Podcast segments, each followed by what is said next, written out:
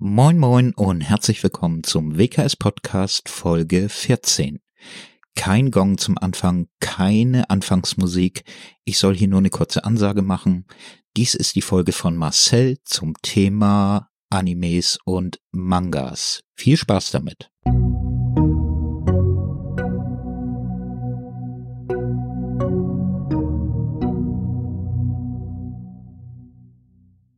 Hallo, hier ist Marcel und ich möchte euch heute ein paar Animes vorstellen, die mir sehr gefallen haben. Mein erster Anime, den ich euch vorgestellt hatte, war ja One Piece. Ich hoffe, er hat euch gefallen. Jetzt hätte ich noch ein paar andere Animes, die ich euch gerne vorstellen würde. Darunter sind bestimmt auch einige Animes, von denen ihr schon mal gehört habt. Fangen wir mit einem Klassiker der Animes aus dem Jahre 1984 an, und zwar Dragon Ball, der seit 1986 ausgestrahlt wird. Der Anime Dragon Ball beschreibt die Abenteuer des Protagonisten Son Goku, und seiner Freunde, die sich immer wieder auf die Suche nach den sieben Dragon Balls begeben und zahlreiche Abenteuer zu bestehen haben. Die Geschichte beginnt mit Son Gokus Kindheit, ab einem Alter von zehn Jahren, und seiner Zeit als Jugendlichen, und endet mit seinem Leben als Erwachsenem. Die einzelnen Handlungsstränge sind in Sagas unterteilbar. Eine weitere Sache ist der stetige Kampf zwischen Gut und Böse, um die Erde zu sichern und zu retten.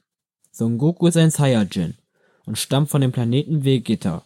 Die Saiyajin sind eine Kriegerrasse, die immer wenn sie kurz vor dem Tod stehen, stärker werden.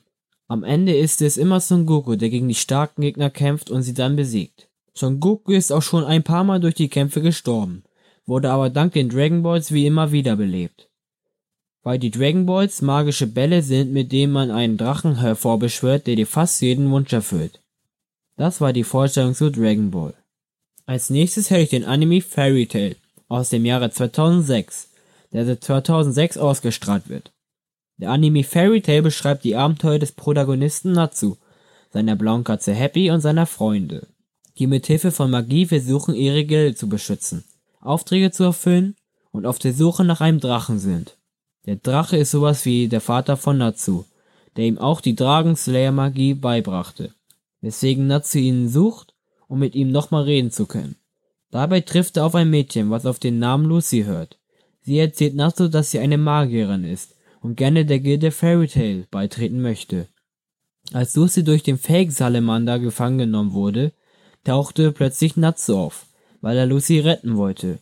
Als er sie gerettet hat, sagte Natsu, dass er in der Gilde von Fairy Tail ist und sie gerne mitnehmen würde. Daraufhin machten sie sich auf zur Gilde, seitdem erleben Natsu und seine Freunde viele Abenteuer. Das war die Vorstellung zu Fairy Tail. Als nächstes hätte ich den Anime Bleach aus dem Jahre 2002, der seit 2004 ausgestrahlt wird. In der Welt von Bleach existieren neben der Welt der Menschen noch weitere parallele Dimensionen. In einer von diesen leben die Shinigami.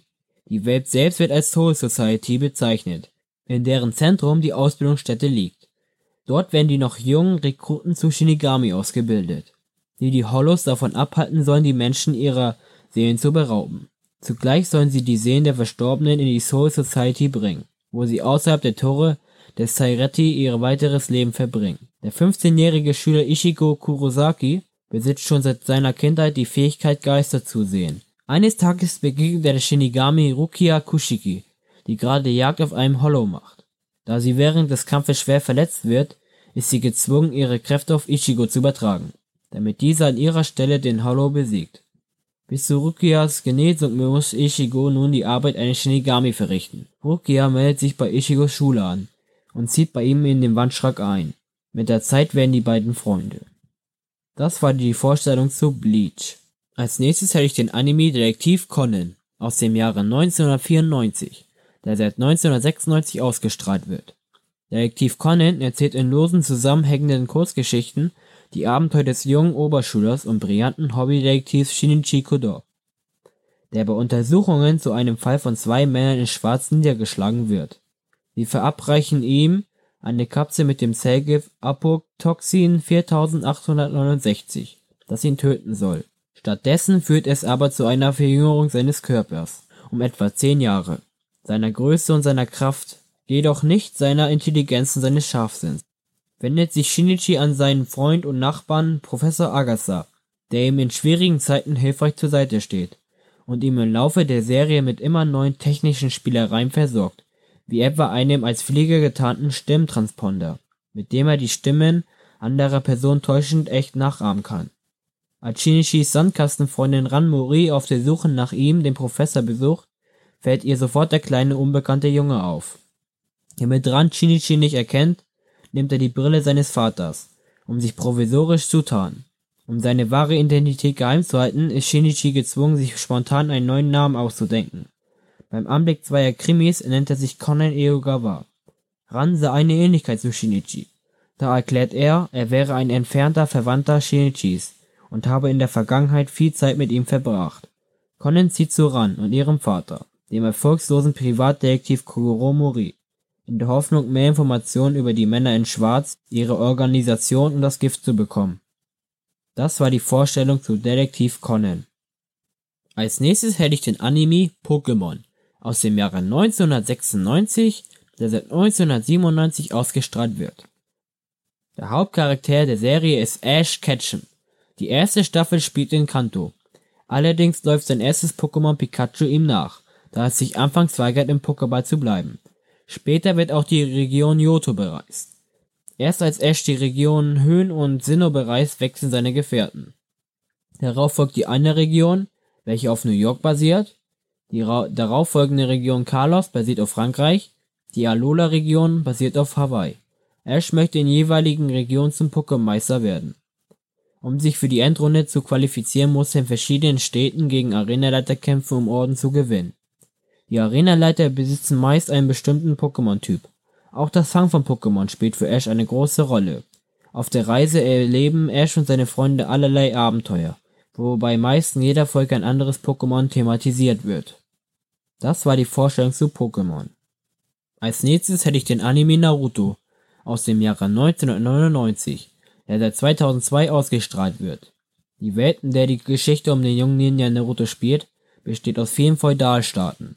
Technologisch ist sie nicht besonders weit entwickelt. Es existieren weder Autos noch Eisenbahnen, auch keine modernen Waffen. Politisch bestimmt sind fünf Großmächte. Das Feuerreich, das Windreich, das Erdreich, das Blitzreich und das Wasserreich. Einige Ninja-Familien leben in den sogenannten versteckten Dörfern, die wegen der vielen Krieger, die sie beherbergen, für die einzelnen Staaten von großer militärischer Bedeutung sind. Die fünf größten dieser Dörfer werden von jeweils einem Kage geführt. Diese sind der Hokage, Kasekage, Mitsukage, Raikage und Tsushikage.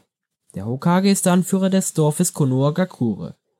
Jedes der Dörfer, ob mit oder ohne ein Kage, hat ein Symbol, das die Herkunft des jeweiligen Ninjas erkennen lässt und zumeist auf ein Stirnband getragen wird.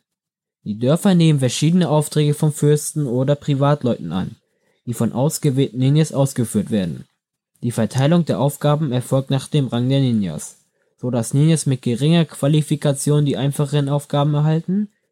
Die Aufträge werden in fünf Kategorien eingeteilt und reichen von einfachen Haushaltshilfen, Rang D, bis zu Attentaten, Rang A oder Rang S. Die Dörfer finanzieren sich durch die Ausführung der Aufträge. Das war die Vorstellung zu Naruto. Als nächstes hätte ich den Anime Sword Art Online aus dem Jahre 2002, der seit 2012 ausgestrahlt wird.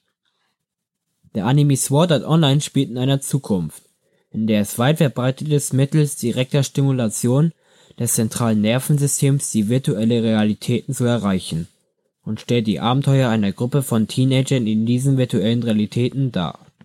Am 6. November 2022 startet das VR-MMORPG Virtual Reality Massively Multiplayer Online Role-Playing Game Sword Art Online kurz SAO, dessen Besonderheit es ist, dass Spieler vollständig in eine virtuelle Realität einer mittelalterlichen Fantasiewelt namens Ankh-World eintauchen können und durch die Nachbildung sämtlicher Sinneswahrnehmungen die Einbildung haben, tatsächlich in dieser zu leben. Dies geschieht dadurch, dass die Spieler ein Nerf Gear genanntes Gerät verwenden, das direkt die sensorischen und motorischen Areale im Gehirn auslesen und stimulieren kann. Ähnlich einem MMORPG können Spieler durch das Töten von Monstern Erfahrungspunkte sammeln, die sie im Level aufsteigen lassen. Einer der 10.000 Spieler ist der Schüler Kazuto Kirigaya unter dem Pseudonym Kirito, der bereits am Beta-Test des Spiels teilgenommen hatte. Nach einiger Zeit bemerkte dieser, dass er sich nicht mehr ausloggen kann Und kurz darauf verkündet der Entwickler des Spiels und der zugrunde liegenden Nerfgear-Technologie Akihiko Kayaba, dass die Spieler dieser Welt erst verlassen können, nachdem die Endgegner aller 100 Ebenen von Ankrod besiegt wurden. Ein Tod in dieser Welt sowie das Entfernen des Nerfgears führt automatisch auch zum Tod in der realen Welt. Das war die Vorstellung zu Sword Art Online. Als nächstes hätte ich zwei Animes über das Thema Sport. Als erstes den Anime Kuroko no Basket aus dem Jahre 2008, der seit 2002 ausgestrahlt wird. Die Handlung zeigt die Entwicklung des jungen Basketballteams der Serien High School aus Tokio mit den beiden 16-jährigen Hauptcharakteren Tetsuya Kuroko und Taiga Kagami.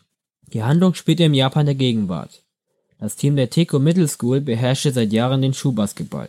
Besonders das letzte Basketballteam Tekos war mit außergewöhnlichen Spielern besetzt, die alle anderen derart überragten, dass man sie die Generation der Wunder genannt hat.